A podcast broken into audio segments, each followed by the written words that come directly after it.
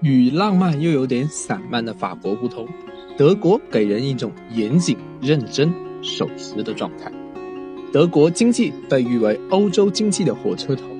换言之，如果连德国也表现疲软，那么整个欧洲经济表现也将会是雪上加霜。那么德国经济以及股市的表现如何呢？本期杰凯财经带您走进德国股市。首先，先给大家一些直观的数据：从2009年到2017年，德国法兰克福指数上涨了1.8倍，这相当于年化回报率是百分之十三点七。可以称得上是慢牛了，当然你也可以觉得这个牛真是太慢了，因为相对于美股而言，DAX 三十指数只是上涨了一点八倍。我们所称的 DAX 三十指数是德国著名的股票指数，三十代表其成分股只有三十只，但是这三十只成分股均为大型蓝筹股，比较著名的有宝马汽车。电梯之王的蒂森克鲁伯，保险巨头安联公司，运动品牌阿迪达斯等。以安联保险为例，这是一个穿越熊牛的股票。即使在去年股市大幅度下跌的情况下，安联保险仅下跌了三十欧元，之后又快速的再创该股票的历史新高。二零一零年起，这个股票已经上涨了将近三倍。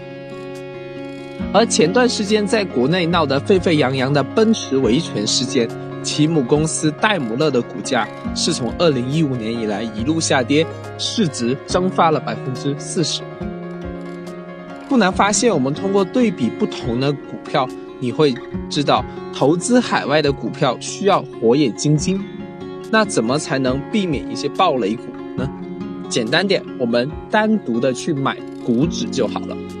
DAX 三十是德国最重要的股票指数，类似我国的上证五零指数，均为重量级的蓝筹股股票。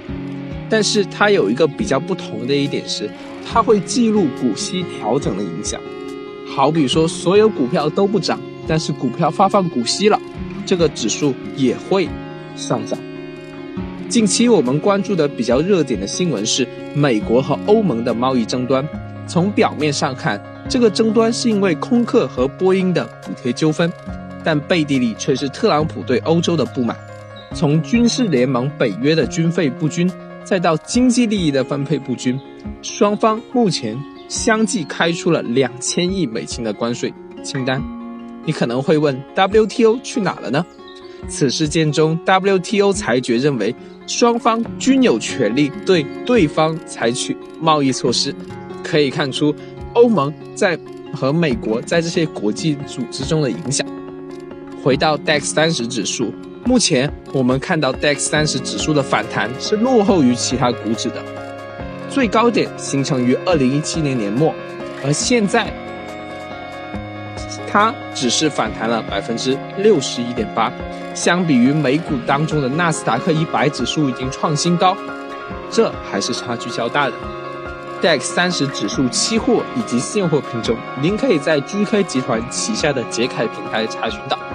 现货和期货的区别在于，期货没有隔夜利息，但是有交割日，到期会自动平仓交割。好了，本次捷凯股市巡礼德国站到此结束，谢谢大家，下期再会。